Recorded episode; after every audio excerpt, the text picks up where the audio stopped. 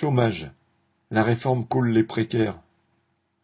La réforme de l'assurance chômage, mise en place par l'actuelle première ministre Elisabeth Borne alors qu'elle était ministre du Travail, a des effets dévastateurs sur les allocations des travailleurs les plus précaires qui alternent les périodes travaillées et les périodes de chômage.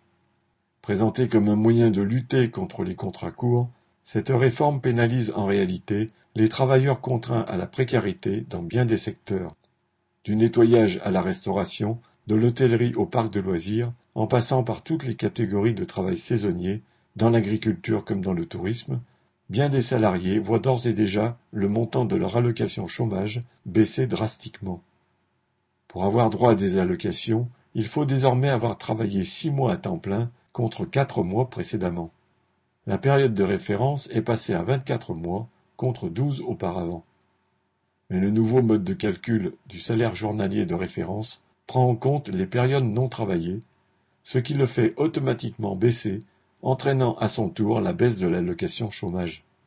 Ainsi, un travailleur dans le secteur événementiel, par définition occasionnel, a vu le calcul de son indemnité journalière passer de 62 euros par jour à 26 euros, soit moins de 800 euros par mois.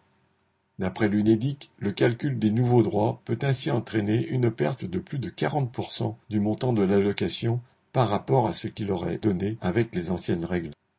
Si cet organisme qui gère l'indemnisation des chômeurs affiche 2,3 milliards d'euros d'excédent cette année, c'est bien plus la conséquence de la baisse des allocations que du nombre de chômeurs.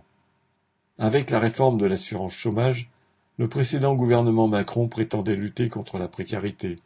En réalité, ces mesures réduisent l'accès à l'indemnisation comme le montant de l'allocation. Elles sont en même temps une façon de faire pression sur l'ensemble des travailleurs pour accepter le travail à n'importe quelle condition et à n'importe quel prix.